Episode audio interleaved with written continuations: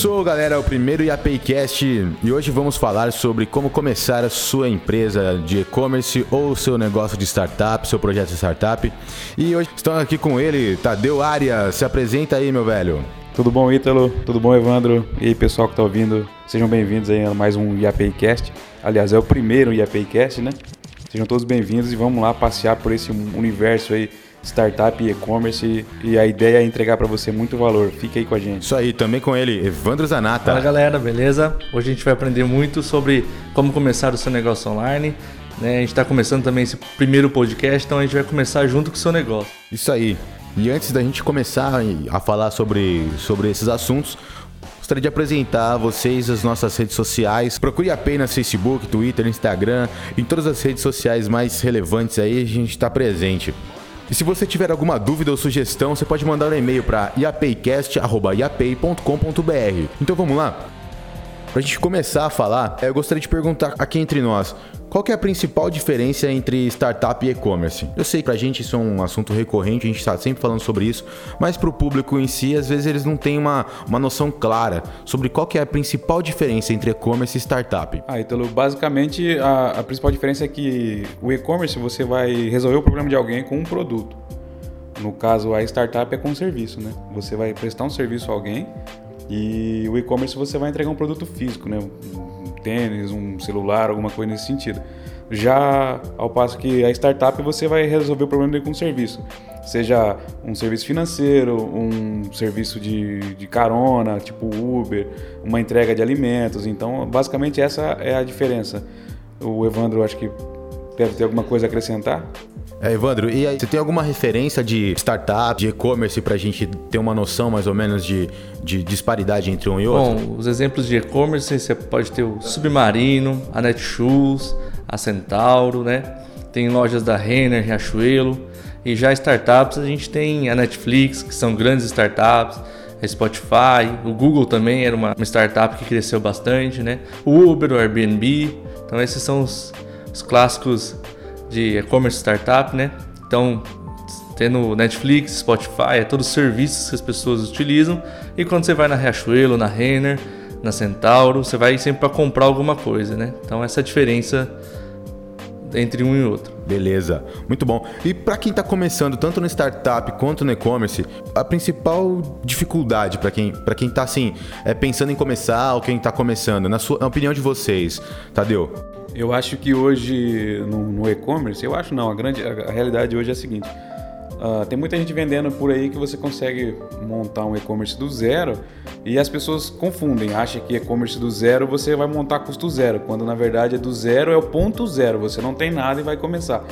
Então, uh, a principal dificuldade, primeiro, é capital para começar, porque você precisa ter um recurso ali para você investir e conhecimento, né?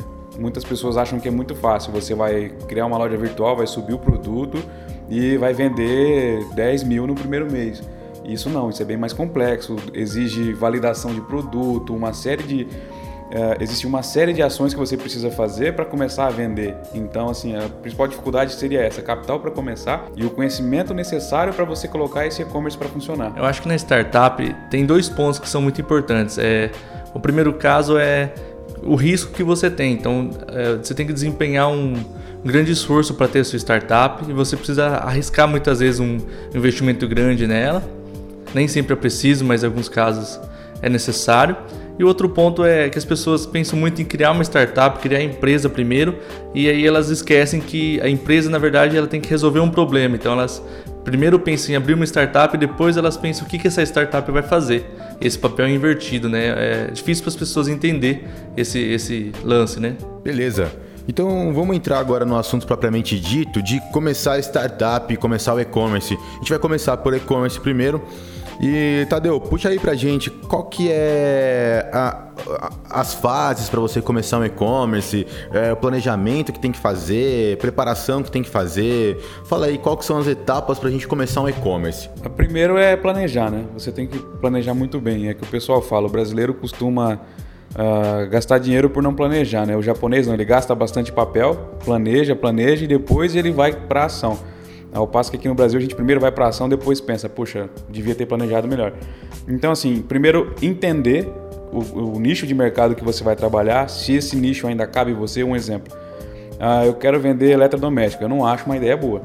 Você não vai conseguir concorrer com Magazine Luiza, com, com grandes players do mercado. Então, primeiro você precisa encontrar um, um, um nicho de mercado em que você consiga atuar e que seja efetivo. Segundo, validar esse produto. Entender, antes mesmo de contratar uma loja, tenta vender no marketplace, tenta vender em outros canais para você entender se vai ter uma demanda, se você vai conseguir viver disso aí.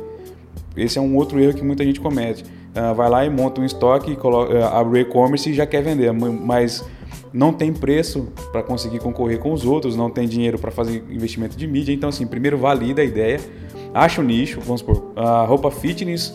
Se você produz algum produto, melhor ainda. Se você faz o produto manufaturado, porque aí, independente de nicho, você vai ter o seu público.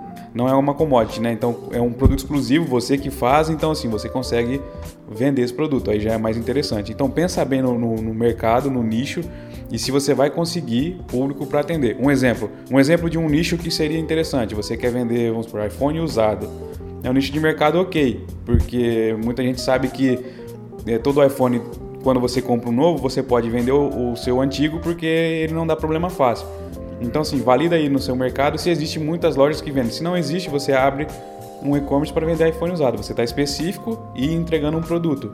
É diferente de você querer vender celular ah, lógico, falando de produtos originais. Um exemplo, você vai vender camisa de time. Cara, como é que você vai concorrer com a Netshoes? Então, assim, é, você tem que pensar em tudo isso antes de, de tomar essa decisão.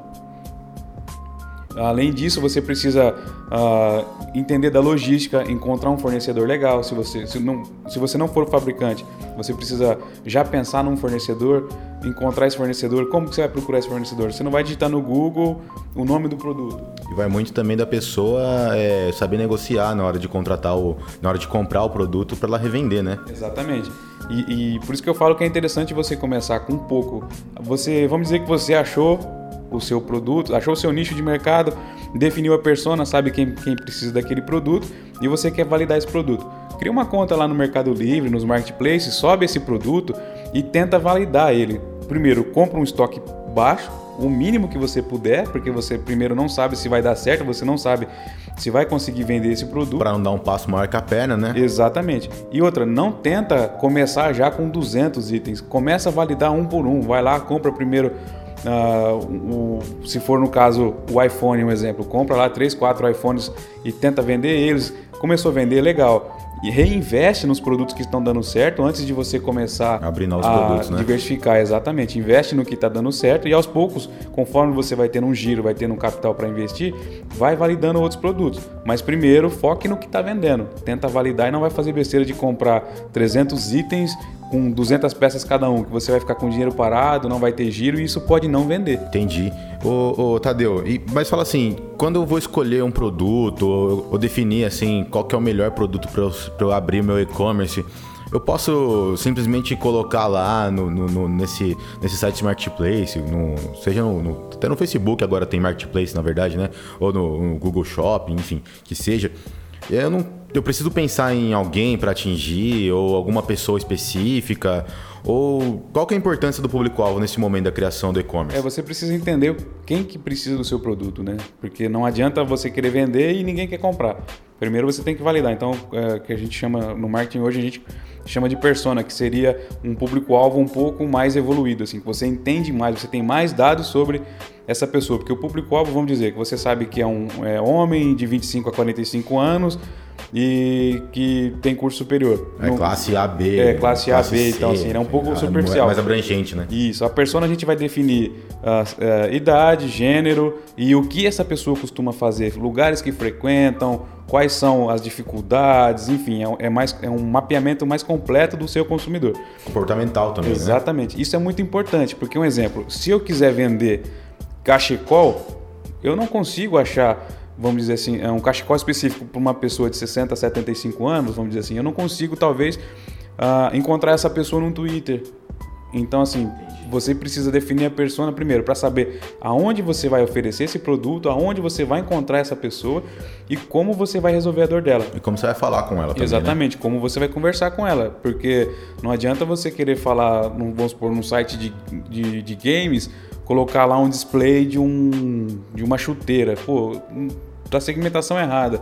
O pessoal, é, muitas vezes que está ali jogando tal, não são os melhores fãs de futebol. Não é o cara que talvez vai jogar um futebol no fim de semana, né?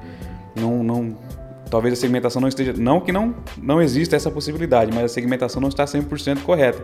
Uh, você tem um blog de games, o que, que você anunciaria ali?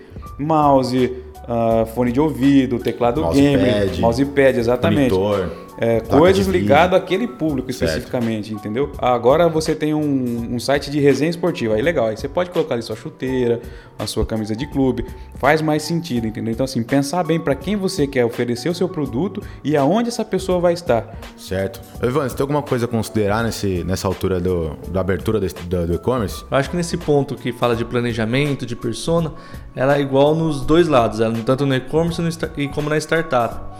É, qualquer negócio que você vai começar online, que você vai investir um dinheiro, que você vai investir um tempo, você precisa ter um planejamento. Tem uma lição muito legal que eu aprendi na faculdade. Na primeira aula de um professor, ele entrou na sala de aula e, e deu uma cartolina com algumas tesouras, algumas coisas lá e, e um papel. E pediu para a gente fazer um projeto de, um, de uma caixa, né? uma caixa de papel. E a gente começou a desenvolver aquilo, deu um tempo lá, ele deu um tempo bem limitado, uns 3, 4 minutos, assim, que ele sabia que não ia dar o tempo certo. E chegou um momento ele pediu pra gente trocar de projeto. Então, é pegar aquela folha do projeto e passar para outras pessoas. Olha que legal. E muita gente, ela, é, é, muitas das pessoas, eles esqueceram de fazer o projeto e acabaram fazendo só a, na cartolina direto. E na hora que foi trocado, falou para segue o que está no papel, né, faz igual que está no papel. E Nossa. aí tinha muita gente que não tinha nada desenhado, tinha desenhado algo bem abstrato, né?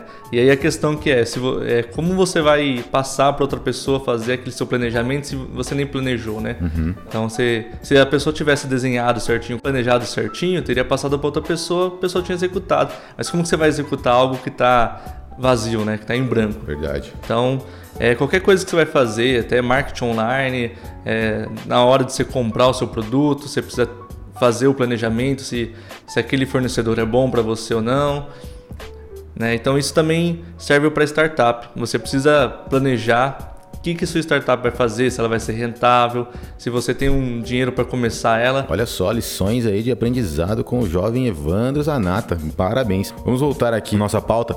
É... Tadeu, você citou aí sobre escolher fornecedor para a gente encontrar o melhor preço, valor de investimento e tudo mais.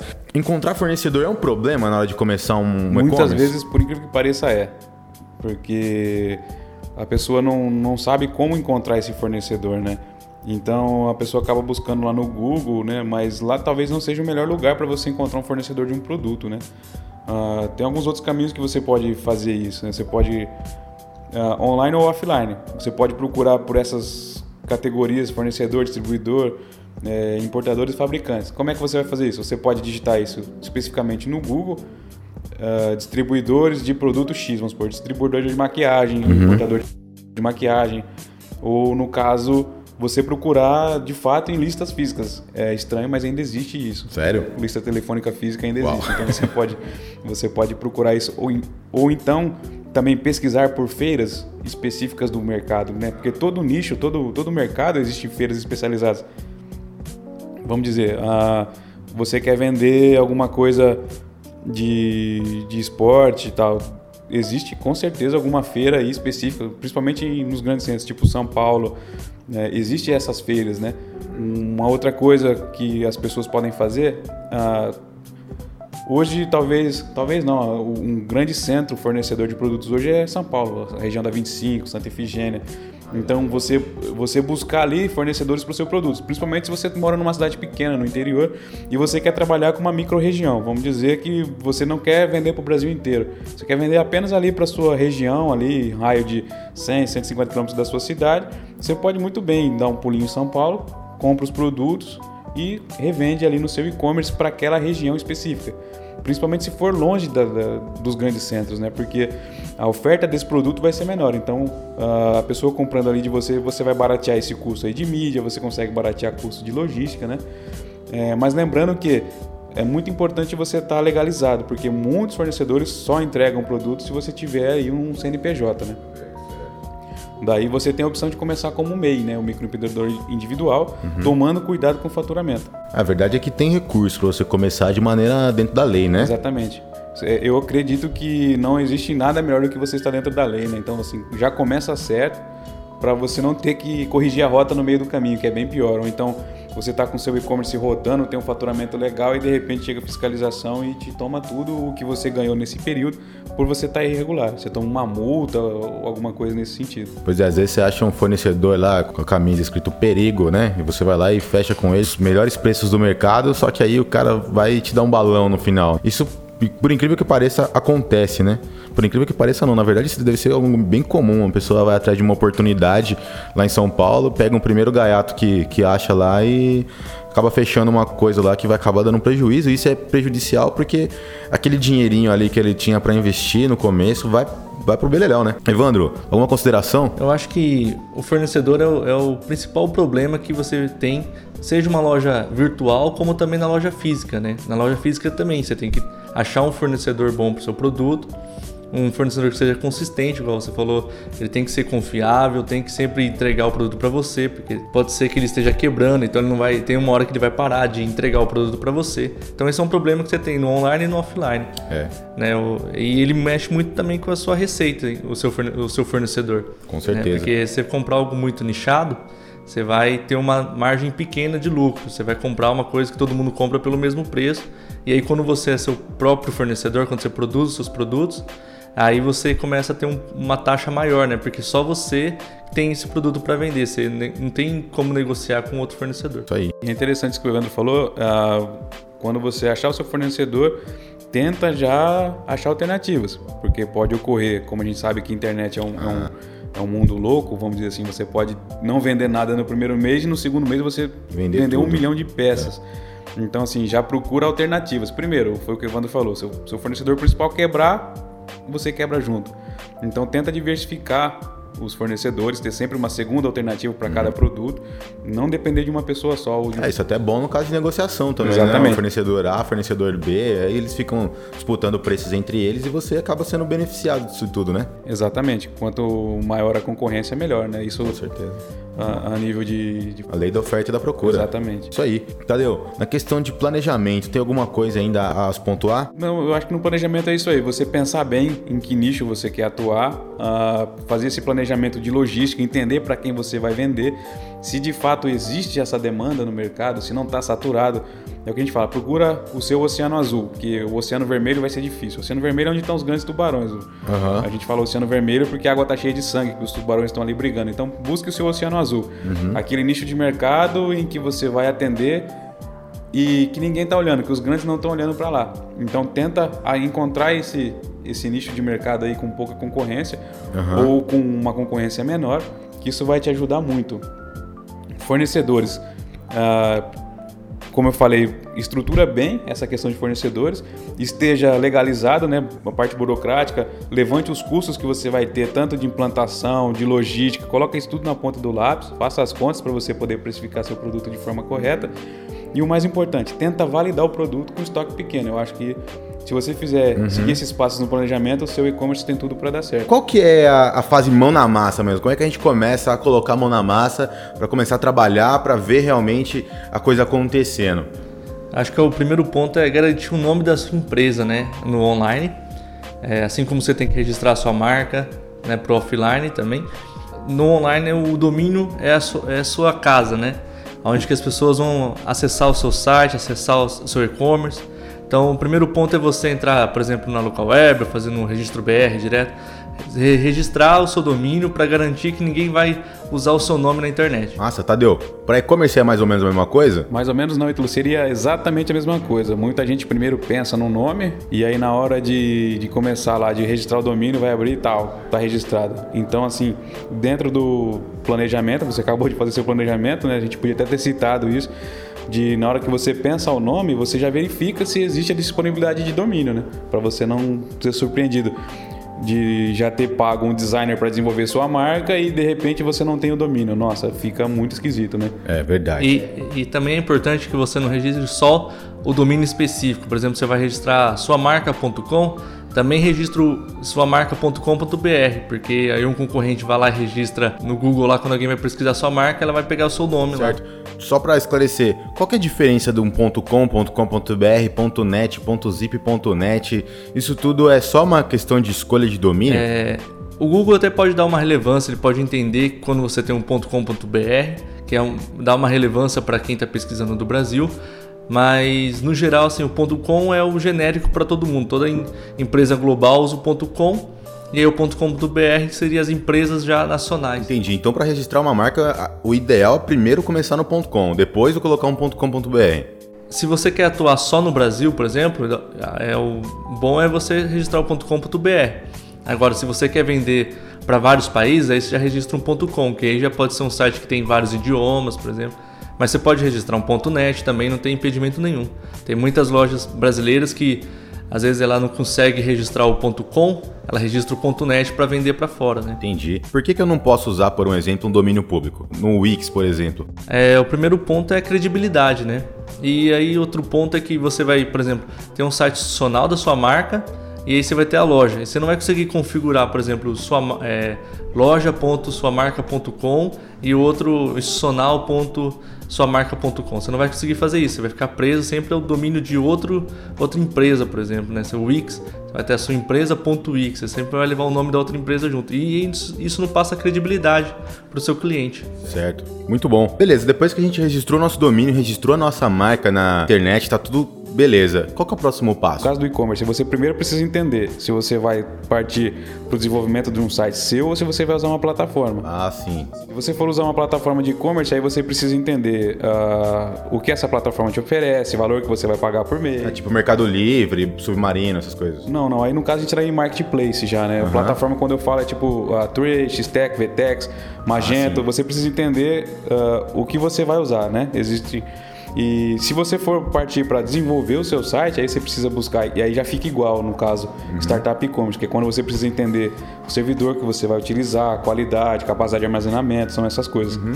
E para startup, preciso me preocupar com a plataforma? É, o servidor é, é uma questão muito importante porque seu serviço ele, o seu programa, né, o seu software, ele vai estar tá rodando dentro de um servidor. E aí, se esse servidor ele não aguenta muitas pessoas acessando, você vai ter o seu serviço offline e as pessoas vão não vai passar credibilidade também pro seu, pro seu negócio, né? Entendi. Credibilidade é uma coisa que realmente é importante para serviço online, porque a pessoa não tá vendo você, não tá conversando diretamente com uma pessoa, né? É quando você tá vendo, por exemplo, na compra online ou no e-commerce, se você o seu site não está disponível, a pessoa não vai conseguir comprar no seu site, você vai perder venda, né? Diretamente você já está tendo um prejuízo. E aí, quando você tem um software na internet, uma startup, um SaaS, se você fica offline, tem muita gente que vai, por exemplo, a minha empresa depende desse serviço. E aí tem um eu tô no meio de uma reunião com um cliente e esse serviço está fora do ar, então também vai passar essa falta de credibilidade da minha empresa para o meu cliente, entendeu? Então eu vou acabar deixando de usar esse software porque ele não é confiável. Quando eu preciso dele, ele não está disponível. Entendi. É a mesma situação, por exemplo, se eu preciso ir para um, sei lá, eu marco um compromisso, tal horário, eu abro o Uber lá, tá offline. Isso, é. Imagina que você vai pedir seu táxi lá, você Normalmente hora de táxi, por exemplo, é. também eu preciso de uma reunião de emergência, alguma coisa, e tá offline o serviço. Isso. Entendi. No caso do e-commerce, eu aconselho a pessoa que está começando a dar uma pesquisada mesmo, entrar em fóruns, Facebook e digitar o nome da plataforma que você está tá entendendo, está pesquisando e, e, e tenta ver o feedback de quem já usa, né? Tanto para a plataforma quanto para serviço de hospedagem. Né? Você consegue levantar essas informações. Uh, no caso da hospedagem, até o Evandro pode falar melhor que ele é mais técnico nessa área, uhum. mas você entender quanto tempo que esse servidor ficou fora do ar nos últimos dias, qual que é a estabilidade dele, você entender isso tudo, porque é muito importante que seu site esteja lá a hora que a pessoa precisar. Entendi. Você imagina que você vão tentar traduzir isso para um mundo físico. Você tem a sua loja e de repente seu cliente vai chegar na sua loja e sua loja não está lá, foi removida. Nossa. Um exemplo, cara, fica esquisito.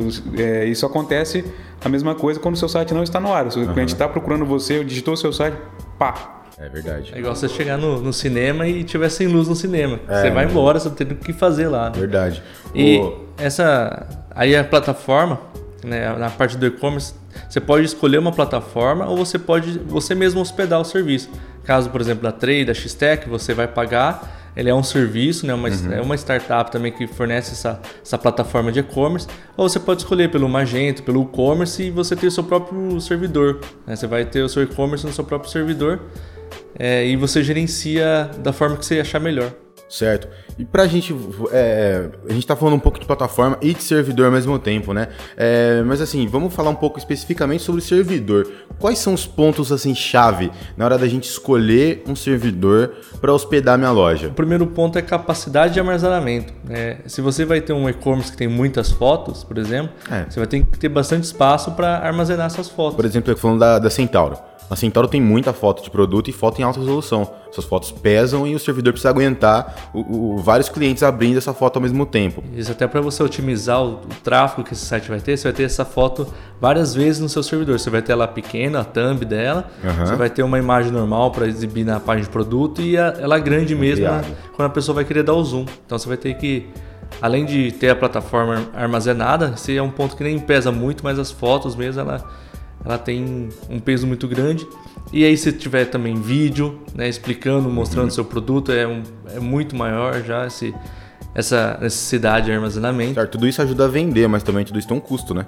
Tudo isso tem um, é, é pesado e é, um vídeo explicando o produto ajuda para vender para caramba, mas ele tem que ter um, ele tem que ter, ele tem o peso ali dele no site, né? Isso também acho que é, interfere muito no limite de tráfego. Muitas pessoas esquecem de ver o limite de tráfego. Uhum. Você vai estar tá no seu e-commerce com muito vídeo e aí você vai chegar uma hora que você não viu o limite de tráfego, alguns servidores têm, e aí seu servidor fica fora do ar porque você atingiu aquela cota. Né? Então, você, se você tiver muito vídeo no seu site, tem que ficar de olho nisso. Entendi. Que tudo isso acaba consumindo, é tipo uma franquia, né? Tipo a franquia de internet do celular, quando você tá lá. Uma hora vai acabar e aí os caras não querem saber, eles cortam mesmo, né? Isso. É isso. E, e falando no limite de tráfego, é importante você prestar atenção trava do seu servidor, porque um exemplo, vamos falar em épocas sazonais. A gente está próximo agora do Dia das Mães que é uma das é a segunda maior, maior data da, de, no e-commerce em vendas, Black Friday. Você já pensou, chega nesse dia, você tá próximo a atingir o seu limite de tráfego e o seu site fica no ar na metade do dia. Isso. Quantas vendas você vai perder? Nossa. Então, isso é muito importante. Isso é importante na hora de você definir também, se você saber se o servidor tem alguma, alguma flexibilidade né, na hora desse limite de tráfego. Né? Exatamente. Até no caso da Black Friday, você precisa já provisionar um servidor melhor, né? Se você espera que você vai ter um, um grande volume de vendas na Black Friday, já precisa um dia, dois dias antes, já começar a provisionar um pouco mais de, de armazenamento, de memória para esse servidor, para que ele aguente aquele tráfego, né? Senão você vai ter um, muita gente lá, você vai fazer uma campanha prometendo muita coisa, muitos descontos e a pessoa vai entrar lá e você não vai estar online. E isso é uma coisa que hoje em dia tem menos, mas antigamente era muito comum você entrar num e-commerce e meia-noite ele tá fora do ar. E isso aí era os grandes varejistas também acontecia. Isso não era coisa de pequenos varejistas, não. Todo é mundo. Geral, é, né? Era uma coisa muito geral. E isso acaba com a que a gente tá falando, batendo muito na tecla da credibilidade, né? Isso acaba com a credibilidade de uma loja, né? Isso. Legal. É, é, importante você também, além de, de tudo isso, saber se, se seu servidor disponibiliza algum tipo de suporte, né? Porque sempre acontece algum tipo de problema que o site acaba caindo. Se você não tiver um suporte, isso acaba é, te deixando um pouco na mão, não é não? Exatamente. É importante o serviço de suporte para você ser atendido na hora que você mais precisa. Principalmente se você é o seu full service, você não tem uma pessoa especializada nessa, nessa hora para te acudir nós somos um exército de um homem só, vamos dizer assim. No caso startup isso é muito comum, né, Evandro? Tanto no startup quanto em e-commerce, né? A startup ainda você começa ali em dois, três, você junta um grupo de amigos para iniciar, né? Mas no e-commerce eu acho que você tá sozinho mesmo. É, que você é o vendedor e, e, muitas vezes você começa sozinho, né? Uhum. Startup você ainda tem um suporte ali de dois ou três, duas ou três pessoas, né? Uh, e, e, geralmente o pessoal de startup entende um pouco mais dessa tecnologia, né? O pessoal entende mais dessa parte tecnológica. Uh, o e-commerce, às vezes o cara está insatisfeito com o seu patrão ali e resolve ser o seu próprio patrão, vamos dizer assim, quer montar um e-commerce, mas não entende muito tecnologia. Então é muito importante ter esse suporte e em português, né? Porque tem alguns serviços de hospedagem aí que não, não tem suporte em português, não, não vou citar nomes aqui, uhum. mas já aconteceu comigo de eu precisar falar no suporte e o suporte em português ser de, de, segunda a sexta, das 8 às 9 e fim de semana, é, das 8 da manhã às, 9, às 21, no caso, durante o fim de semana não ter. E você precisar. Uh, porque o site fora do ar você não conseguir falar, você tem que falar ou espanhol ou inglês. Então, assim, são pontos que você precisa se atentar uhum. e prestar atenção se você tiver um inglês fluente, ok, nenhum problema. Mas um outro ponto em relação à hospedagem que é interessante do servidor, parece que é um, um dado meio insignificante, mas é, tentar hospedar o seu site, se você não for vender fora, tenta hospedar seu site no Brasil. Isso vai te ajudar muito a título de SEO, vamos dizer assim. Porque querendo uhum. ou não, tem uma pequena latência no tempo de busca do servidor fora. Uh, são milissegundos, mas isso acaba te prejudicando talvez num, numa briga num segundo momento, quando você tiver já a, a um nível maior e disputando com grandes concorrentes, alguns milissegundos no tempo de carregamento do seu site, no tempo de resposta no seu site, pode impactar bastante a nível de SEO. Isso na hora de, de você conseguir ranquear acima do seu concorrente. Então, assim, se você não vende fora, cara, hospeda aqui no Brasil, uhum. mantém aqui seu servidor aqui que vai ser, vai ser melhor para você. Agora, se você vai vender fora, aí você pode pensar em, em hospedar no, nos grandes servidores que tem aí mundo afora, né? Entendi. Ô, Evandro, fala pra gente, aqui no Brasil hoje a gente tem bastante concorrência em questão de preço de servidor ou não? Depende muito do, do tamanho do seu negócio, como ele vai começar, qual plataforma que você vai escolher. Por exemplo, se você começa com uma plataforma Magento, ele precisa de um servidor mais robusto. Então você vai começar com VPS, talvez um servidor dedicado. Se você já tem uma loja, por exemplo, grande que você vai começar a vender online, você já precisa de um servidor maior, já que uhum. você já uhum. tem nome, então você vai ter um servidor dedicado mesmo. Agora, se você vai começar, por exemplo, com o e-commerce, que é uma plataforma mais leve, você pode ter um servidor hospedado mesmo, uhum. que você instala o WordPress e aí você instala o plugin do e-commerce lá dentro. Então uhum. você não vai gastar muito com isso. Mas o custo com o servidor ele já deve entrar dentro do seu. Quando você vai fazer o cálculo markup, por exemplo, do seu produto, ele já tem que entrar como custo do produto mesmo. Uhum. É algo que você tem que colocar no custo do seu produto mesmo. Né? Não adianta você querer pegar um servidor barato e aí você vai ficar fora do ar ou a sua plataforma vai ficar lenta também, é um ponto muito importante. Às vezes ela não vai ficar é, fora do ar, mas, mas é, vai ficar lento. Tempo vai... de carregamento dela Isso. atrapalha pra caramba. E né? esse tempo de carregamento interfere muito quantas, quantas pessoas, quanto tempo as pessoas vão ficar no seu site. Às vezes a pessoa não sabe muito bem o que ela vai comprar e ela está pesquisando no seu site. E aí seu site é lento, imagina que você vai ficar 2 segundos, 4 segundos, toda vez que você vai querer ver um novo produto, né, que você for atualizar alguma coisa, uma variação, e fica aquele tempo longo lá carregando, você vai acabar desistindo de procurar aquele produto. Né? É verdade, o público hoje tá, a urgência está sempre latente, né? Então o pessoal quer carregar a página rápido, quer comprar rápido, quer finalizar, compra rápido. No caso do, do mobile, né? Do acesso, que hoje no mobile é, é muito verdade. grande o, o acesso, né? As pessoas, elas acabam pesquisando sobre o produto no celular, né? Você está na rua ali, você tem a ideia de comprar alguma coisa, você vai pesquisar no celular, mesmo que muitas pessoas acabam comprando pelo computador, né? O computador tem uma taxa de conversão melhor no desktop.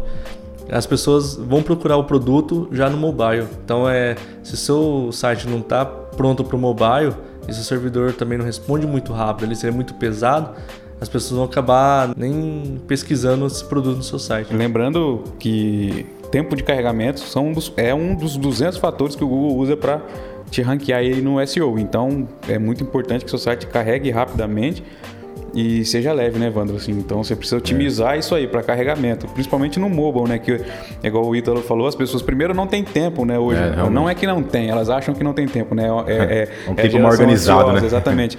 É a pressa de, de a necessidade da, da coisa imediata, né? Então assim tempo de carregamento, isso o, a velocidade do seu servidor vai impactar muito nisso aí, né? Pode crer. É, depois que a gente escolheu o nosso servidor, tem mais alguma coisa que a gente precisa levar em consideração na hora de definir nossa plataforma, além desses pontos que a gente já falou, Tadeu? A plataforma, no caso, você tem que é, prestar atenção na navegabilidade dela, na, nas funcionalidades, se ela vai ter integração com os marketplaces, com os grandes marketplaces, se ela vai ter um, um dashboard amigável que você vai conseguir é, executar as ações que você precisa.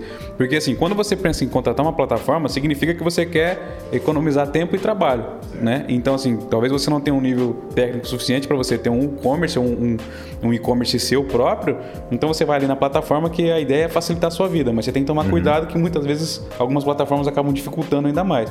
Então, assim, entenda as integrações que ela tem, se ela vai ter integração com, com empresas que vão te fornecer logística, no caso frete, né? Se ela vai ter integração com os grandes marketplaces, isso vai ser fácil você gerenciar, uh, se ela vai ter algum sistema de e-mail marketing, se ela tem facilidade em estrutura o SEO da sua loja, como é que é a indexação, sitemap, uh, para você configurar a meta de, metas description, os titles dos seus produtos, você certo. tem que entender tudo isso. Navegabilidade também, né? Sim, a navegabilidade dela. Você tem que prestar atenção antes de contratar, que muitas plataformas por plano, ela tem um pacote de page view que são as visualizações de página. Então, assim, se atente a isso, né? Entenda aí os, mais ou menos o seu tráfego mensal e vê se e contrate um plano de acordo com isso. Nossa. Porque senão pode acontecer. Uh, algumas plataformas têm ali um bookzinho, vamos dizer assim, quando você estoura, ela consegue, ela começa a te cobrar extra esses acessos, mas outras te cortam e te deixam na mão. E outra coisa, toma cuidado com essa promessa de que existe plataforma grátis. Não, não, cara, não existe almoço grátis.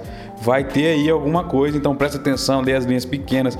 Se você quiser ter isso de forma gratuita, seria o caso de você ter o seu próprio, uhum. você montar do zero o seu e-commerce, e ainda assim não é grátis, porque você vai ter despesa é. com servidor, você vai ter despesa com plugins, no caso do e-commerce. Custo físico também, de internet, mão de obra, hora homem, hora máquina, né? Exatamente. Então assim, ah, e-commerce grátis. Não existe isso aí, cara. Presta atenção, toma cuidado com as armadilhas, que o barato sai caro e você você acaba perdendo a chance da sua vida. É, acho que quando você vai escolher sua plataforma, você tem que entender como se fosse uma loja física, que você vai escolher um shopping para abrir sua loja. Né? Então essa, esse shopping ele tem que te dar uma estrutura básica, tem que ter um lugar que tem um ar condicionado legal, que tem uma iluminação, né, que te forneça som ambiente, vai, né? é um som ambiente legal. Então ela vai ela vai te dar alguns recursos para você já começar a vender, né? Pra você uhum. montar sua loja mais facilmente. É diferente do que se você, por exemplo, for para o Magento, que é como se fosse abrir sua própria loja. Você vai alugar um lugar e aí aquela estrutura ali é tudo por sua conta. Né? Como se fosse um galpão vazio. Isso, é. Legal. Então a gente já falou sobre planejamento, né, tudo mais. Já falou de registrar de domínio. A gente já falou sobre escolha de servidor. Agora a gente falou sobre plataforma. Agora a gente vai falar sobre a parte visual da nossa loja ou da nossa startup.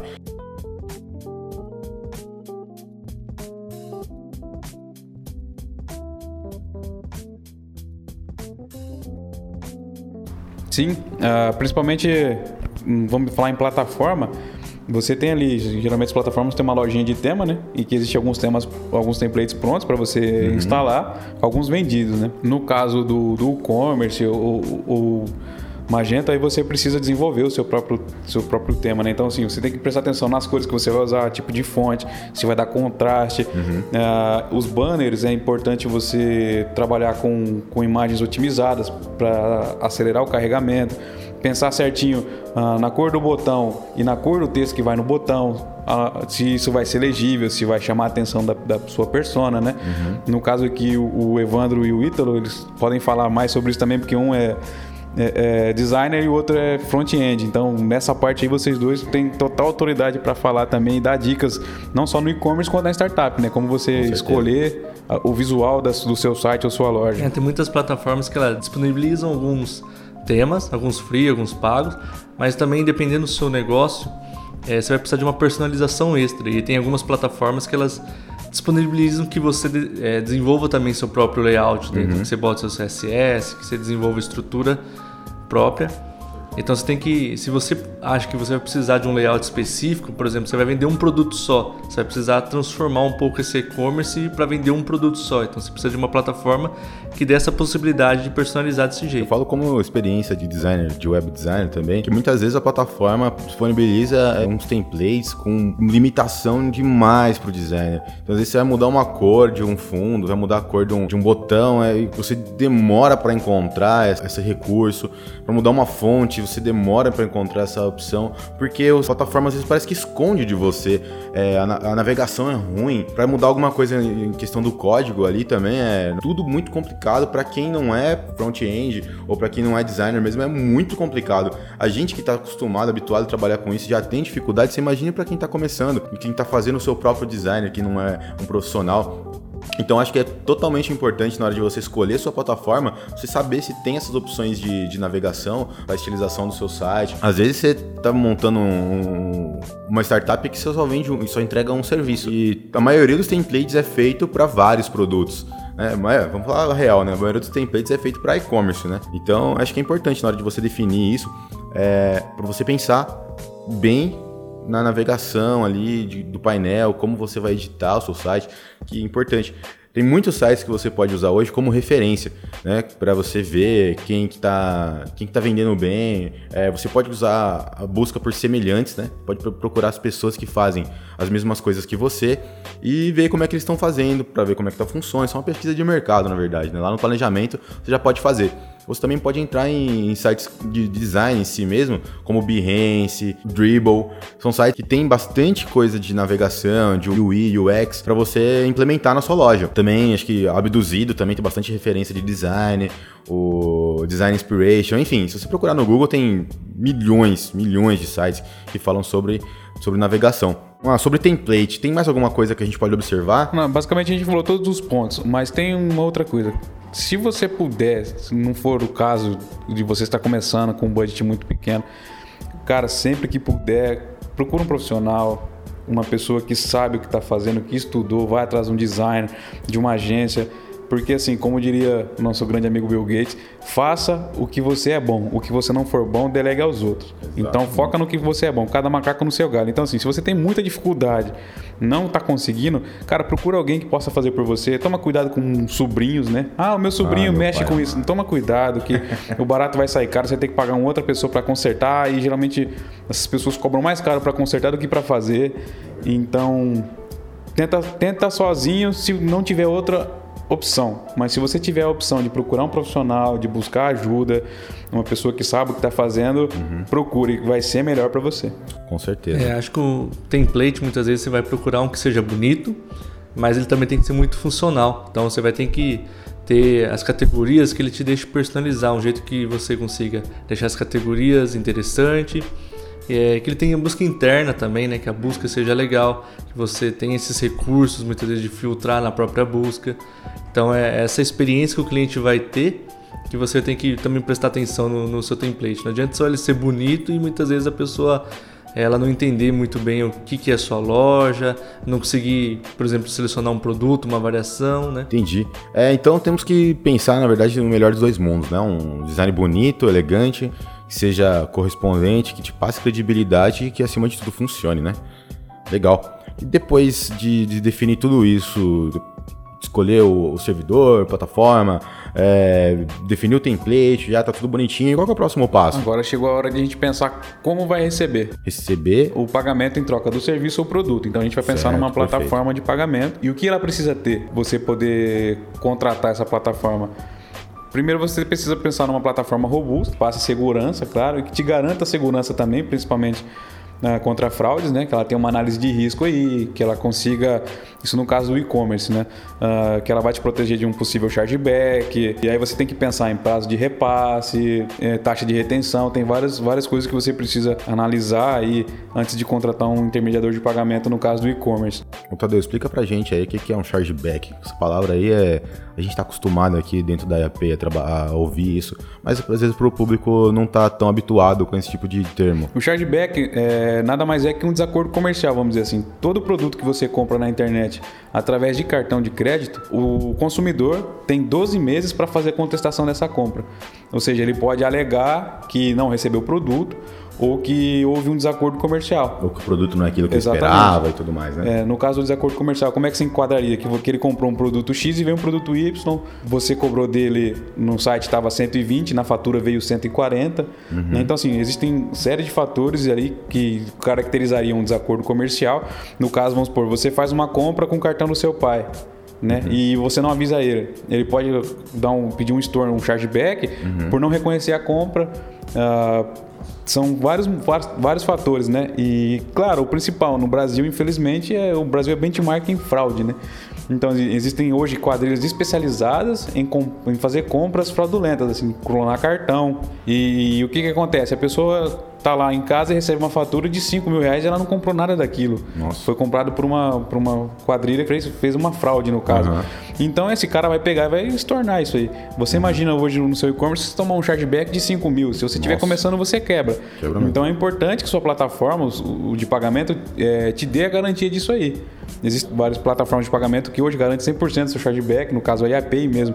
Se você comprovar a entrega, se você provar que você entregou o seu produto, a IAPay te garante 100% do, do, do dinheiro de volta. Uau. Né? Isso, isso é muito importante. Eu acho que esse caso é igual o servidor. Muitas vezes você vai pensar muito no custo que isso tem, mas o custo indireto que tem nesse caso, é, por exemplo, o servidor, se você vai pagar um servidor mais barato, mas você vai ficar fora do ar. Nesse caso, você vai em intermediador de pagamento, você vai pensar muito na taxa inicial, uhum. né? Que é a taxa, tipo, ah, ele vai me cobrar X taxa, né?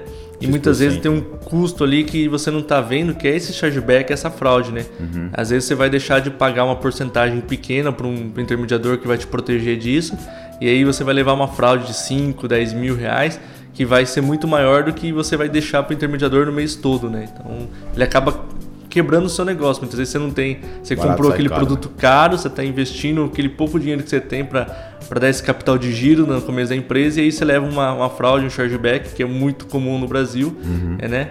O brasileiro tem muito essa coisa de, de fraude né? no mercado brasileiro.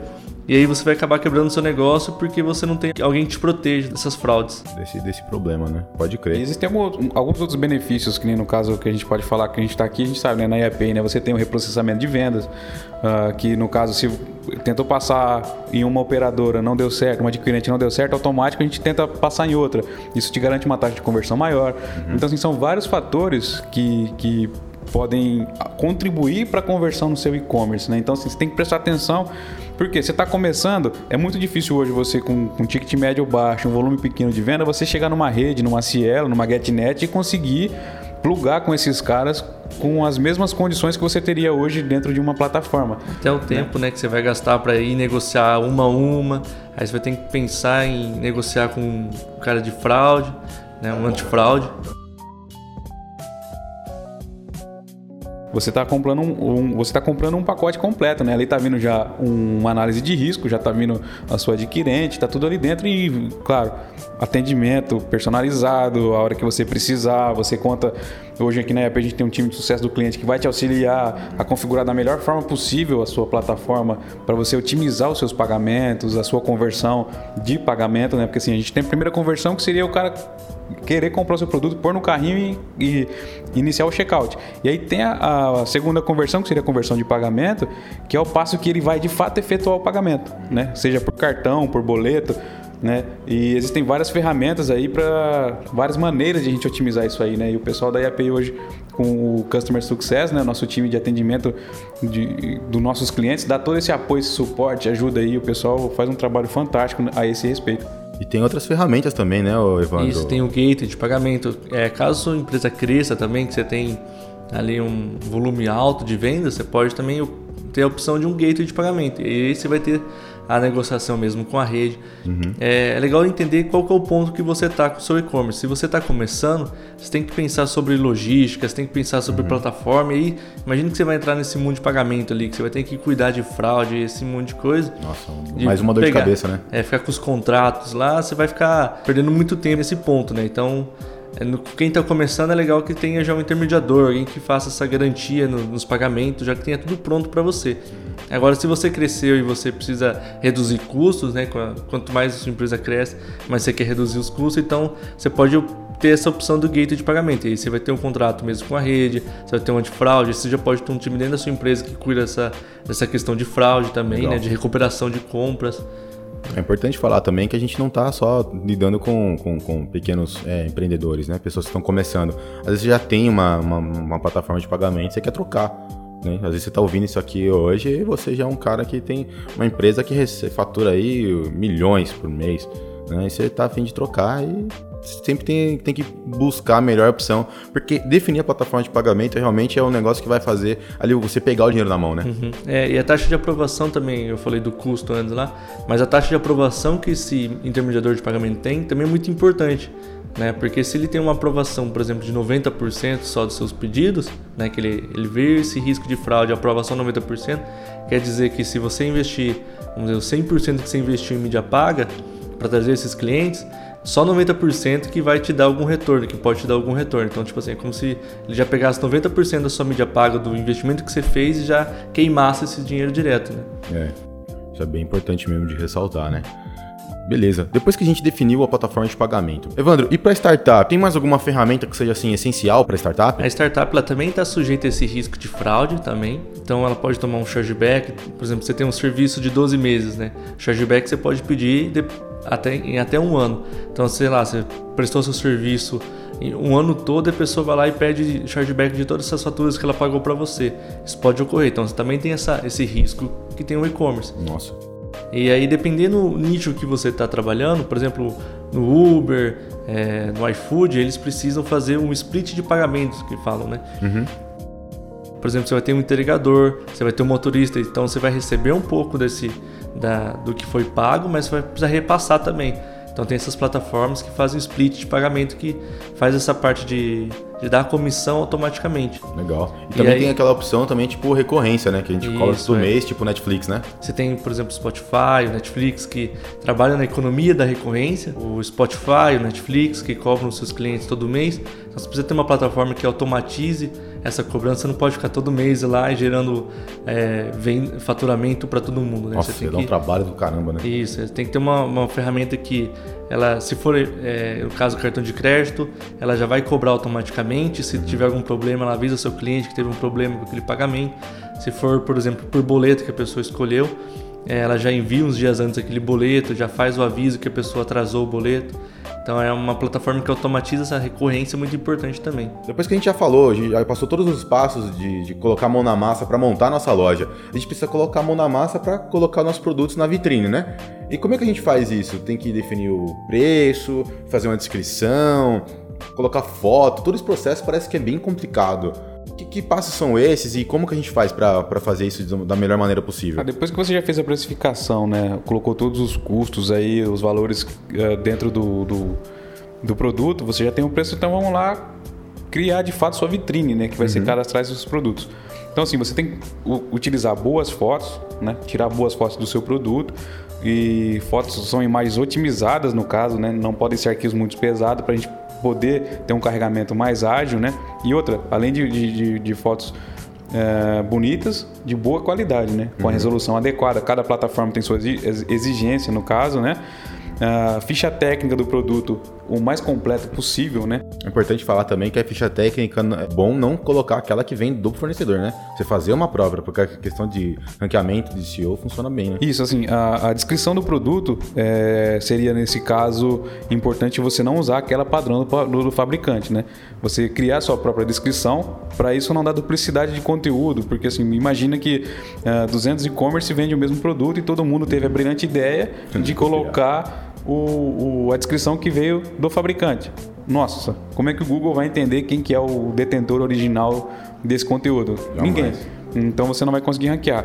Agora sim, gaste um tempinho na sua descrição, pensa, faça uma descrição legal, escreva ela, faça a sua própria descrição, né? Mas é importante também na ficha técnica você preencher todos os dados. Uh, cor, tamanho, dimensões, variações, códigos de barra, coloca todos esses, no caso o guetinho, o EAN, tanto faz, né?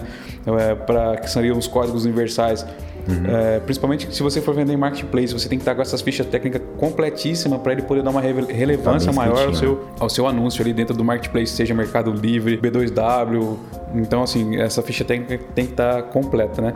Legal. E a descrição do produto, como a gente já falou, gaste um tempinho aí, faça uma descrição personalizada, porque você consegue ranquear com essa descrição. Então, assim, dentro da sua página de produto, quanto mais conteúdo você pôr, melhor para você, melhor para o seu e-commerce.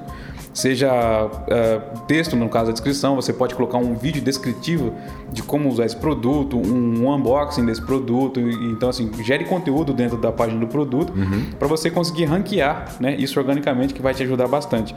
E também é interessante você disponibilizar os comentários, né? Do, de quem já comprou uh, ah, os produtos. Abre espaço para a pessoa comentar como é que foi a experiência dela, esse é avaliar é esse produto, se o produto é bom, como é que foi a experiência dela de compra. Isso vai te ajudar como prova social, né? Que a gente chama de social proof.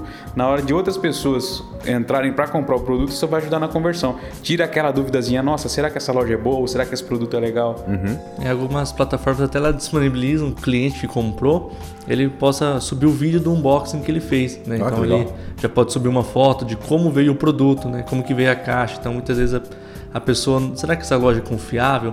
E aí ela vai ver que tem uma, uns comentários lá com foto. Então, tipo, ah, chegou o produto tudo certo, olha uhum. como veio a caixinha. Mostra um unboxing que ela fez esse produto. Então, Pode é, crer.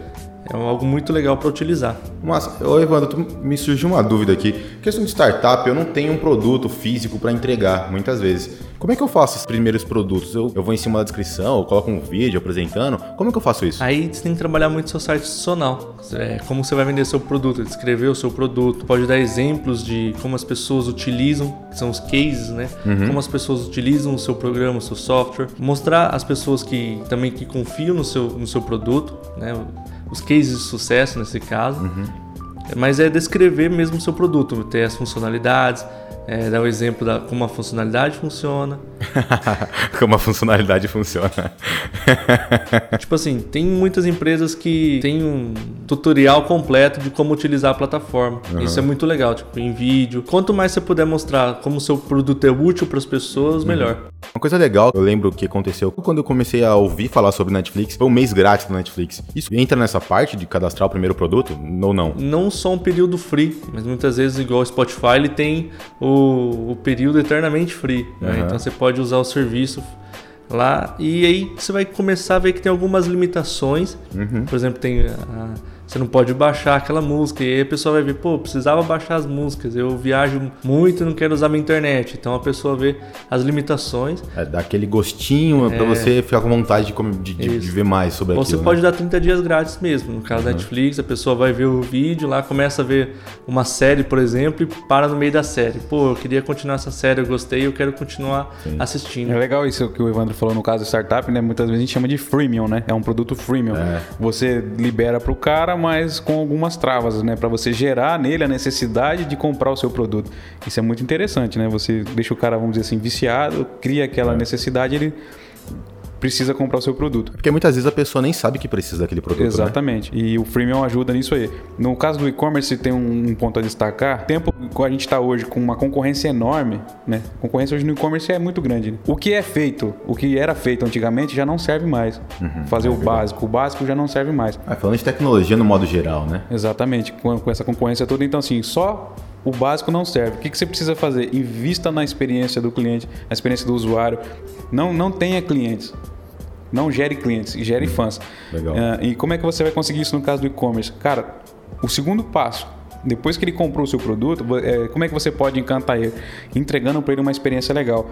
Na hora de você entregar o produto, pensa numa embalagem legal, uhum. coloque ali, talvez, vamos supor, dependendo do seu nicho, se você estiver trabalhando com público feminino ou com, um, vamos supor, produtos de bebê, coloque ali um perfuminho de bebê, um negócio cheirosinho, pensa uhum. numa embalagem bonita. Com certeza. É, envie um brinde, por que não? Claro. Libere um cupom de desconto, alguma coisa assim. Tenta se relacionar com esse cliente. Isso é importante para cativar, né? Exatamente. Né? No pós-venda, pense em como você vai transformar aquele cliente num fã.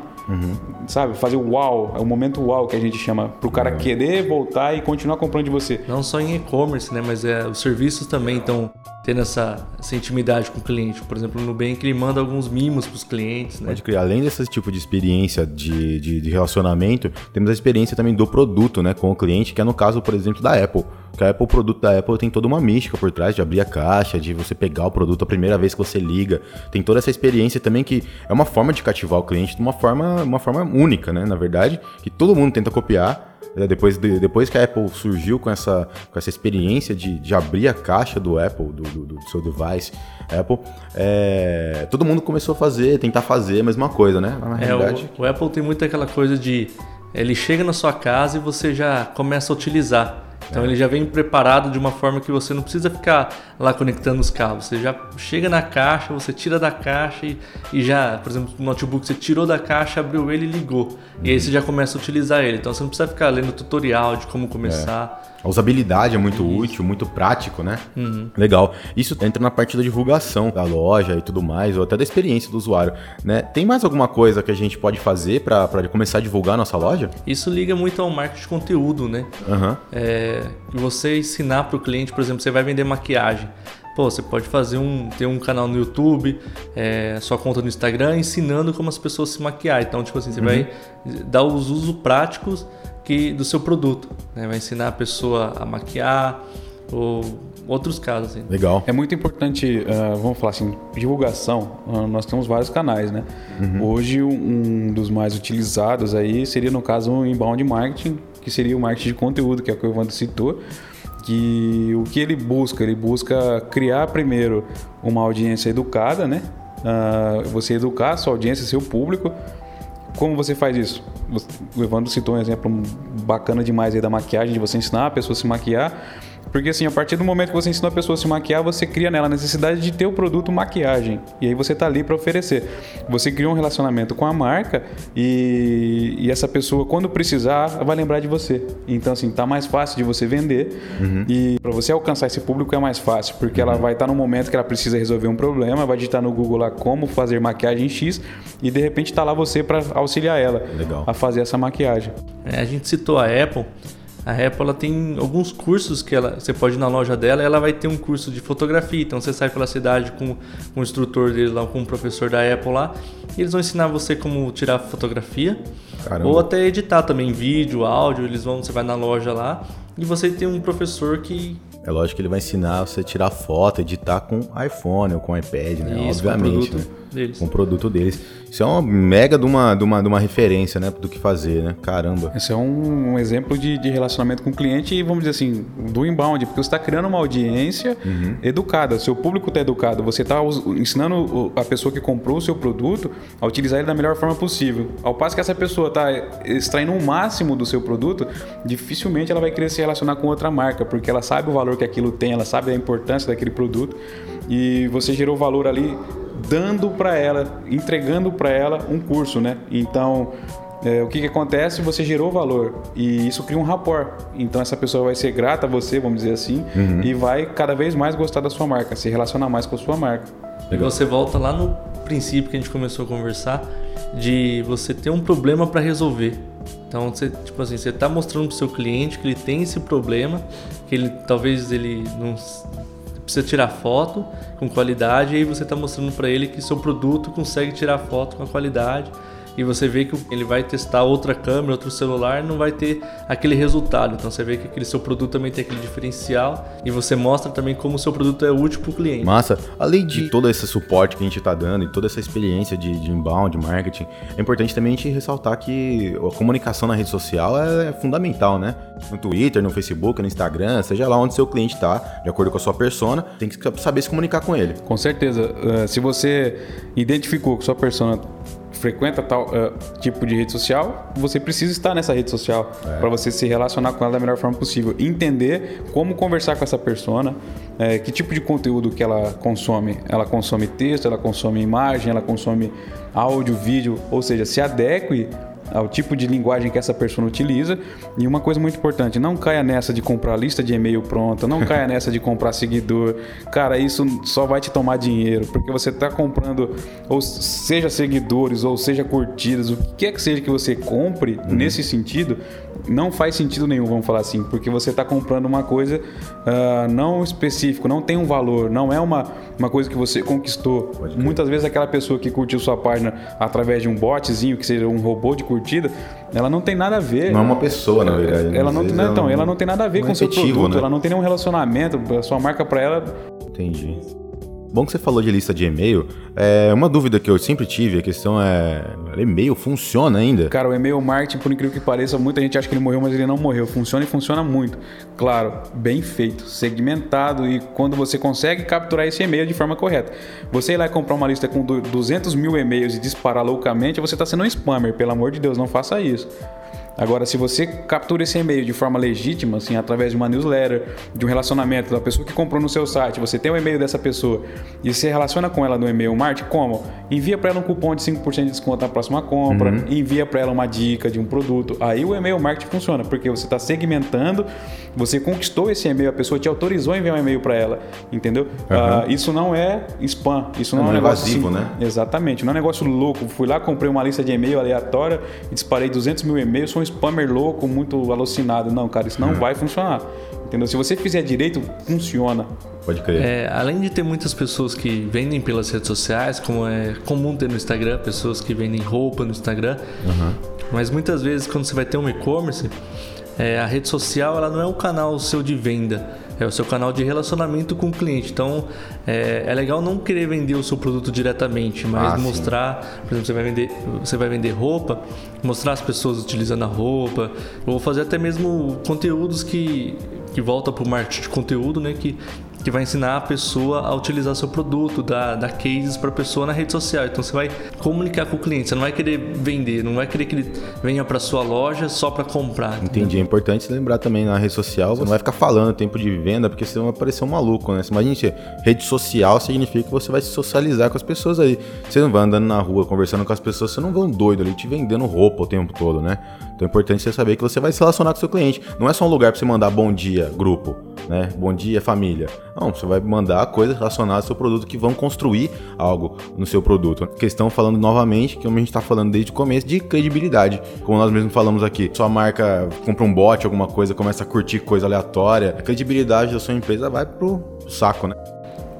E seja em startup ou em e-commerce, o que é muito importante, ah, você vender sem ser vendedor nas redes sociais. Como é que você vai fazer isso? Você se relaciona ali com o seu cliente da melhor forma possível, do jeito que ele acha eh, conveniente, seja por vídeo tal. Publique fotos de pessoas, igual o Evandro falou, utilizando o seu produto ou ah, fale eh, do seu serviço de forma natural, entendeu? Venda sem ser vendedor, não ofereça assim exatamente o seu produto, mas mostre que existem pessoas contentes e felizes utilizando o seu produto ou seu serviço, entendeu? E o mais importante, gere valor. A gente volta aí no conteúdo. Hoje as pessoas ah, estão cada vez mais consumindo conteúdo de forma diversificada. E se você quiser vender sem ser vendedor, como é que você faz isso? Gere valor. Entregue alguma coisa primeiro. Não fique falando só de você, da sua marca, do seu serviço, do seu produto. Busque formas de agregar valor à vida daquela pessoa. Ah, Tadeu, como é que eu vou fazer isso? Ah, se você tem um- uma loja de tênis, não fica o tempo todo publicando o seu produto. ah, eu estou vendendo meu tênis, tênis Y, né? o tênis, o tênis Adidas, não- enfim, independente de marca ou produto, o que, que você vai fazer? Publica como você pode fazer para o seu tênis durar mais, como você pode limpar o seu tênis, como você consegue guardar o seu tênis de forma adequada. Pra não dar aquele chulé desgramado, Exatamente. né? Como você fazer, tem até aquele truquezinho do, do saquinho de chá, coloca dentro do seu tênis. Areia de gato. Exatamente. Então, assim, você está fazendo o quê? Ao mesmo tempo que você está divulgando sua marca e seu produto, você está gerando valor para aquela pessoa que está consumindo. Essa pessoa, quando quiser comprar um tênis Adidas, ela vai buscar a sua loja, Sim. certamente, porque você já se relacionou com ela, você já teve esse rapport ali, entendeu? Pode crer. A mesma, mesma coisa o serviço, né? Você pode, o Evandro pode até falar melhor de como conseguir isso, mas tem uma empresa, eh, uma startup de, de entrega de comidas que o tempo todo fica me oferecendo cupom de desconto. Tipo assim, ela, ela não tá, ela não tá me, me vendendo, mas ela tá assim me incentivando a usar. Ó, Com tá aqui certeza. de forma descontraída. Esses dias eh, me mandou uma mensagem de ponta cabeça, achei genial aquilo. Tipo assim, eu ia oferecendo esse mundo louco, toma aqui 10% de desconto para você Nossa, almoçar. De graça, né? Todo mundo já sabe quem que é agora. Todo mundo sabe que é o iFood. Enfim, ah, busque meios de você se relacionar com a sua audiência sem ser vendedor. Legal. Ah, às vezes vale a pena um pouco você deixar de lado a venda, vamos dizer assim, o mindset de, de venda descarada, mas Aham. você vender de outra forma. Você gera valor que a venda vai acontecer naturalmente. A gente falou de descobrir qual que é o canal que o seu cliente tá, qual é a rede social que ele tá. É, importante. E é legal também você que você crie conteúdo específico para aquela rede social. Não adianta você, o que seu cliente consome YouTube, consome Instagram, e você fazer um conteúdo pro YouTube e querer ir jogar direto Faz no um Instagram. porte do vídeo, né, direto. Isso, é, é, não vai ficar um conteúdo legal, ele vai ficar fora do formato. E tem que entender que a pessoa, por exemplo, ela tá no Twitter, ela quer informação muito rápida. Ela não vai pegar e aprofundar muito naquele conteúdo.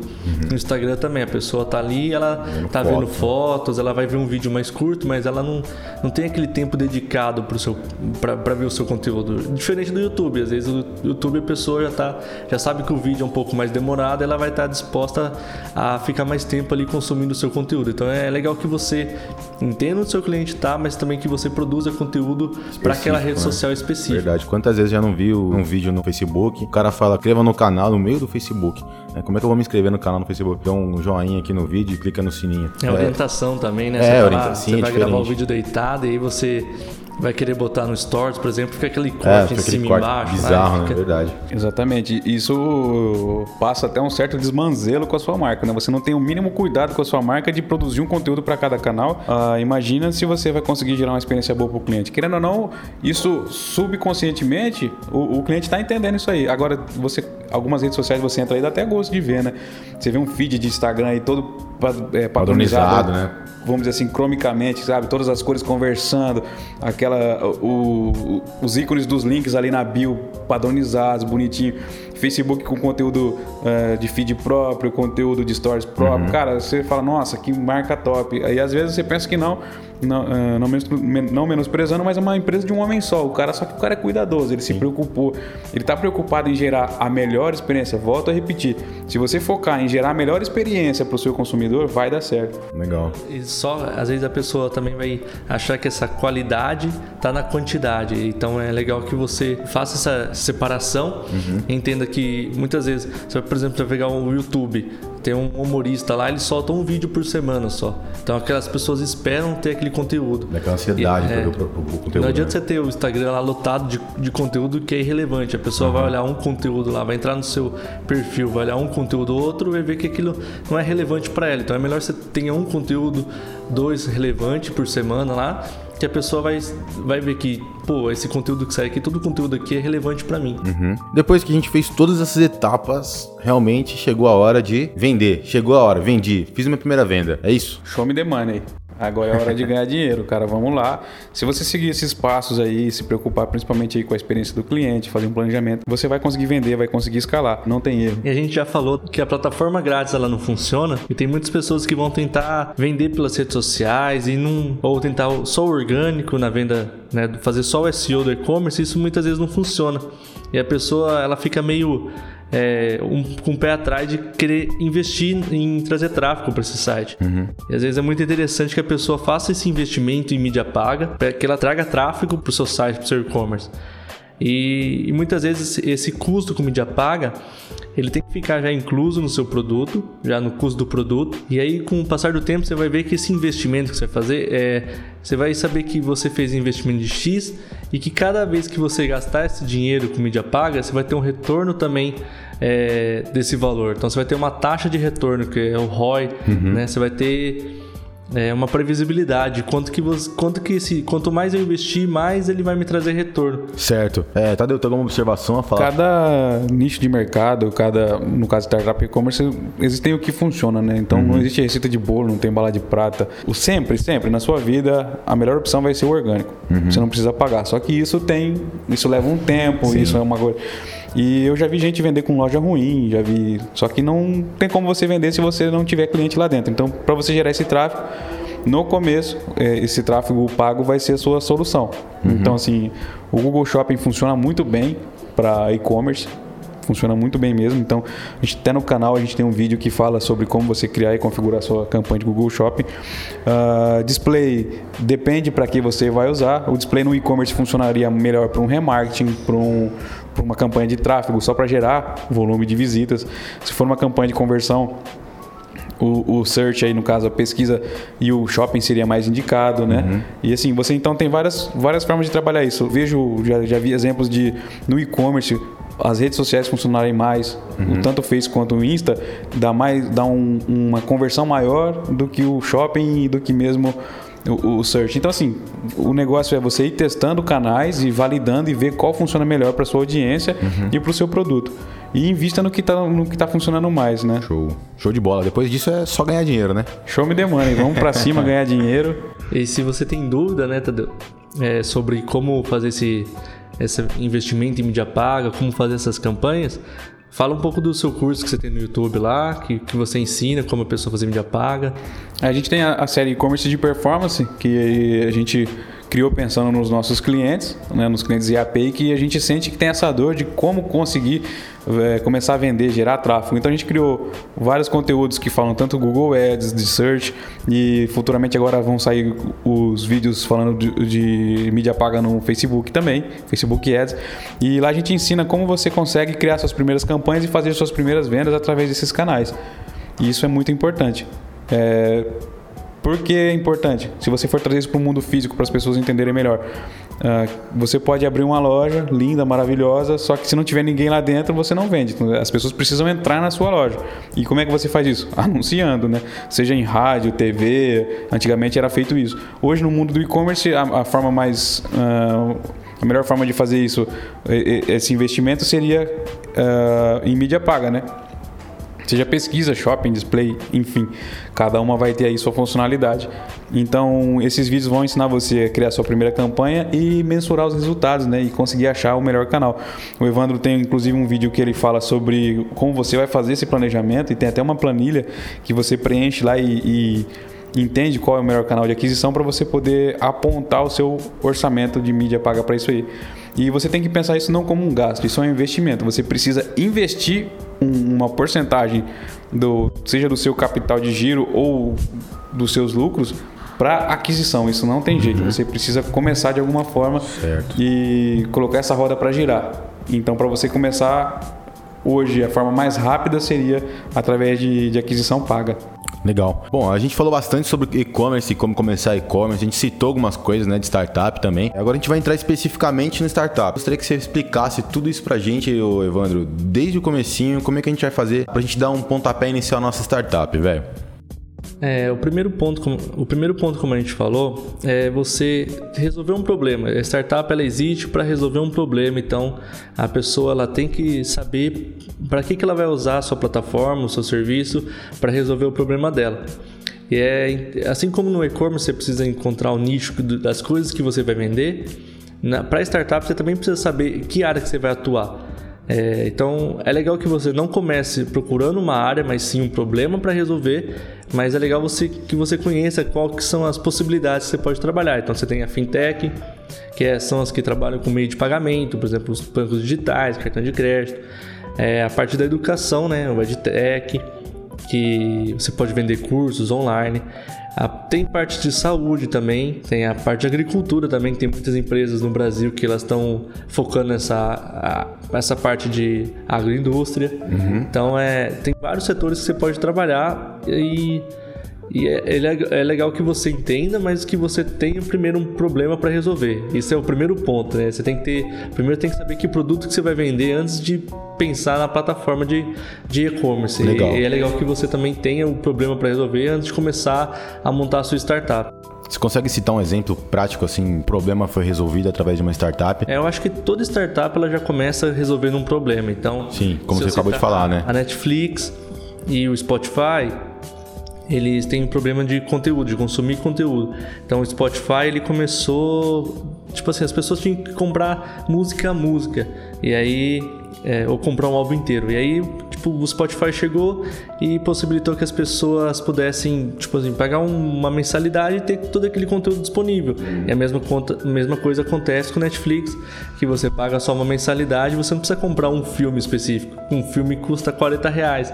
É mais do que a mensalidade deles. Então você vai consumir aquele, aquela, aquela lista inteira de filmes por um preço X todo mês. Legal, Evandro. A gente já sabe que uma startup ela precisa resolver um problema, né? E o que, que define define exatamente uma startup? As startups elas, elas estão ligadas muito ao ponto de ser disruptivo. Como a gente falou, elas do exemplo do Netflix, do Spotify, elas mudaram o mercado delas. Então esse termo disrupção é muito ligado à startup. Então uhum. ela já começa a mudando o mercado, ela já começa entrando com uma proposta diferente para os seus clientes. É, mas que para a startup ela ter sucesso, ela precisa ser escalável uhum. e repetitiva, ou seja, ela precisa que aquele serviço que ela faz ela possa reproduzir, ela possa crescer sem precisar aumentar os seus custos na mesma proporção. Então uhum. é é um ponto que você tem que achar para sua startup ter sucesso. Não, se você precisar, por exemplo, para fazer um serviço, precisa ter uma pessoa para fazer um serviço e para fazer dois, você precisa ter duas pessoas, você não está escalando essa, essa empresa de uma forma que ela possa crescer sem limite. Não é saudável, entendeu? né? Isso, não é muito saudável. E aí você entra na parte de fazer o planejamento dessa empresa. Então, antes de você começar a iniciar essa empresa, começar esse seu produto a desenvolver mesmo, contratar um programador, alguma coisa assim, uhum. é, você precisa planejar qual que é o custo que vai ter isso, é, olhar também qual que é a receita, de onde você vai tirar a receita, se você tem investimento para fazer é, antes de começar a gerar receita. Isso é muito comum em startup. Ela começa a ter o serviço e aí, por um longo período de tempo, ela nunca vai ter lucro. Assim, né? O Nubank é um caso desse que nunca teve lucro. O Spotify, eu acho que também é um caso que nunca teve lucro, uhum. né? Ela teve, acho que um mês que ela teve um faturamento positivo lá, um, um lucro, mas ela sempre tá, tem investidores é, que seguram ela, né? Uhum.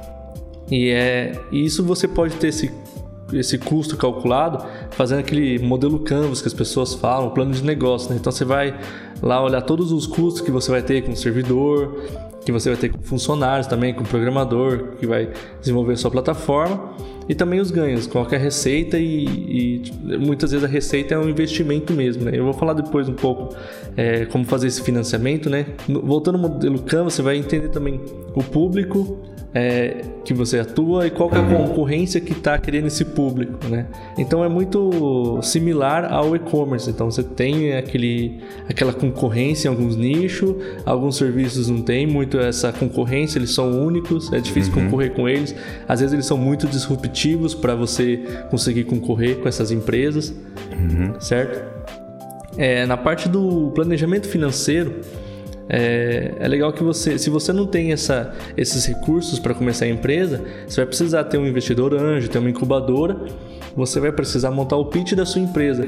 Pode Ou seja, você vai precisar montar uma apresentação que demonstre todos esses pontos das, daquele modelo Canvas do plano de negócio para o investidor. Uhum. E mostrar para o investidor que realmente sua empresa tem é, futuro, que ela pode crescer. Pode crer. Entendeu? Beleza. Vamos supor que comecei minha startup lá, só que eu não tenho esse investidor anjo, não tenho alguém para me dar esse suporte. Como é que eu vou fazer? Bom, se você não quer ter uma pessoa investindo na sua empresa é, já no começo, você não quer ter uma pessoa de fora ali do seu.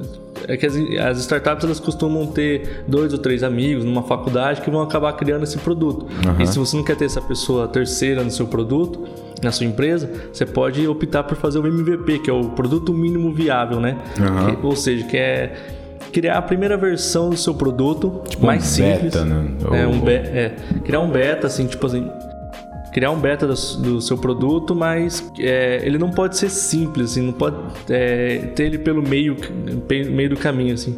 Ele tem que ser finalizado, só que não, não o produto final. É, você não pode tem que funcionar e tudo mais, né? Você não pode fazer o produto pela metade, você tem que fazer um produto mais simples. Então você vai olhar, ah, para ter uma empresa o Nubank, eles fizeram primeiro só o cartão de crédito. Hoje eles uhum. têm outros produtos, outras. Ah, entendi. Né, eles estão completando aquele bank deles, mas eles começaram só com cartão de crédito. Eles entendi. têm aquele pensamento a longo prazo de fazer um banco completo, mas eles estão só com o cartão de crédito. Então eles montaram o MVP deles. Eles, eles viram que para começar aquele, aquele negócio, eles tinham que ter um. Qual que é o o, a funcionalidade chave da nossa empresa, que, que, que eles decidiram ser o cartão de crédito. Então você vai olhar o seu produto, qual que é o seu produto, onde o seu produto quer chegar no futuro, e aí você vai ver, mas o meu produto ele só vai desenvolver com aquela funcionalidade. Se não tiver uhum. essa funcionalidade, Entendi. Então você precisa identificar o recurso mais, é, mais o recurso mais útil, o recurso é, principal, ele tem que estar tá entregue esse ali. Esse recurso resolve o problema. Uhum. Aí você vai ter outros recursos que vão resolver o problema de uma forma mais é, avançada, né? Mas primeiro você precisa ter aquele, aquele recurso que resolve é. o problema da forma simples. Então é como se, vamos supor, vamos usar de um exemplo. A Netflix ela começa alugando só filme depois ela começa a passar série também, depois documentário, curta, e como ela vai tipo escalonando, né? Isso. Isso é legal que você vai conseguir testar a aceitação que seu público vai ter daquele seu produto. Uhum. Se, se, se, as pessoas vão é, assistir realmente aqueles filmes, se elas vão se interessar. Então você vai ter esse MVP, você vai poder mandar para os seus primeiros beta testers, né, uhum. do, do seu produto. E é legal que você tem tomar cuidado para não mandar pro seu parente ali, porque ele vai, ah, ele é meu parente, vou falar que tá legal para não desanimar é, ele. É legal verdade. que você procure encontrar seus, seus clientes de verdade que vão querer usar seu produto. Real, né? Isso, quem que é seu, sua persona mesmo, que você mande para eles e que você tenha feedback. Né? E esse MVP ele não, não precisa acabar assim, ah, agora acabou o MVP e vou começar mesmo o meu produto. Não, você pode ter o eterno MVP que as pessoas falam, né? É, você vai fazendo pequenas melhorias, você vai adequando o seu produto, você vai você vai lançar uma funcionalidade, vai ter feedback do, do produto, do que, que as pessoas acharam e você vai fazer uma melhoria. Uhum. Né? E aí você vai fazendo esse um ciclo e eternamente você vai ter esse MVP sendo atualizado cada vez Legal. com uma nova funcionalidade, pouco a pouco, feedback constante. E aí nunca você vai errar a mão com o seu cliente, né? É muito difícil Pode que você crer. erre a mão. Muito legal. Bom, então é isso aí, pessoal. Então falamos aqui sobre como começar uma startup, como começar um e-commerce, falamos sobre várias coisas. Esse foi o episódio piloto do IAPcast. Vamos para as considerações finais. Tadeu, alguma coisa aí que você queira considerar antes da gente terminar o nosso podcast? É isso aí tudo que gente, se você aplicar tudo que a gente falou aqui e aliado a muito estudo, dedicação ao seu, ao seu empreendimento, seja startup ou seja e-commerce, Uh, procure fazer o que você gosta, uma coisa que te, te dê prazer, porque isso nunca vai ser um peso para você. E você vai estar tá mais disposto a estudar, a entender melhor esse mercado, desde que seja uma uhum. coisa que você goste. Então, assim, procure aliar a dor que você tem para resolver de alguém com uma coisa que você goste, que é uma coisa que te dá prazer mexer com isso. Isso já vai te facilitar um monte. Estude e invista, invista em conhecimento, que isso uhum. vai também te fazer e vai te garantir boa parte do sucesso aí do seu, do seu empreendimento online. Legal, palavras de sabedoria do nosso querido Tadeu Arias. Considerações finais, Evandro Zanata. Eu acho que é isso mesmo que o Tadeu falou. É, se você vai começar qualquer negócio online, você precisa ter esse planejamento né? E você precisa também gostar do que você faz, né? Até seu emprego mesmo, você, muitas vezes você procura ter aquele emprego que você gosta, né? De uma área que você se identifica. Então, por que você não vai fazer isso também na sua startup, né? Uhum. No seu e-commerce, né? Então, você tem que fazer o que você gosta realmente. E, e, o planejamento é muito importante até se você for casar, por exemplo. Quando você vai casar, você faz um planejamento também de tudo que, que tudo que você precisa. E aí Agora imagine que você vai dedicar 100% sua sua vida a um e-commerce, uma startup e você vai usar todos os seus recursos naquela empresa. Então, uhum. é, você vai ter que fazer um bom planejamento para jogar a sua vida naquilo ali, entendeu? Com certeza. Último adendo aqui, uh, as estatísticas comprovam que o melhor momento para se começar um negócio online, ou seja, uma startup, é, são em momentos de crise. E a gente sabe que hoje o Brasil passa por uma transição entre um momento de crise e uma resolução. Então, assim, uhum. esse é o momento para você, Ideal, que, né? você que é um empreendedor, está sentindo aí seu peito queimar de vontade de começar um, um negócio. Então, assim, ache o seu oceano azul e explore isso aí, que esse é o momento certo. O, o, alguns, alguns dados comprovam que o Brasil ainda vai passar pelo boom de startup que ainda não ocorreu. Uhum. Isso já ocorreu nos Estados Unidos, já ocorreu em vários países e, e, e provavelmente agora entre 19 e 20 vai ocorrer esse grande boom aqui no Brasil ainda. É, a expectativa de que grandes unicórnios apareçam ainda no mercado brasileiro. Massa. Então é isso aí, pessoal. Estamos finalizando o primeiro episódio do IAPcast. Espero que vocês tenham gostado. Se você quer ter mais conteúdos no modo geral, você pode acessar o nosso YouTube, youtube.com/iapay, que tem lá bastante vídeo falando sobre informações de startup, de e-commerce. Além disso, a gente também tem o blog Formas de Pagamento, que o Tadeu escreve lá bastante matéria, bastante conteúdo. O Evandro também escreve lá. Ainda tem conteúdo de outras pessoas que a gente recebe também, que a gente fornece lá para vocês. Não deixa de acessar www.formasdepagamento.com. Se você gostou, nos avalie aí na plataforma que você está ouvindo. No próximo episódio estaremos de volta falando sobre mais conteúdo para você. Então até a próxima e tchau. Bye.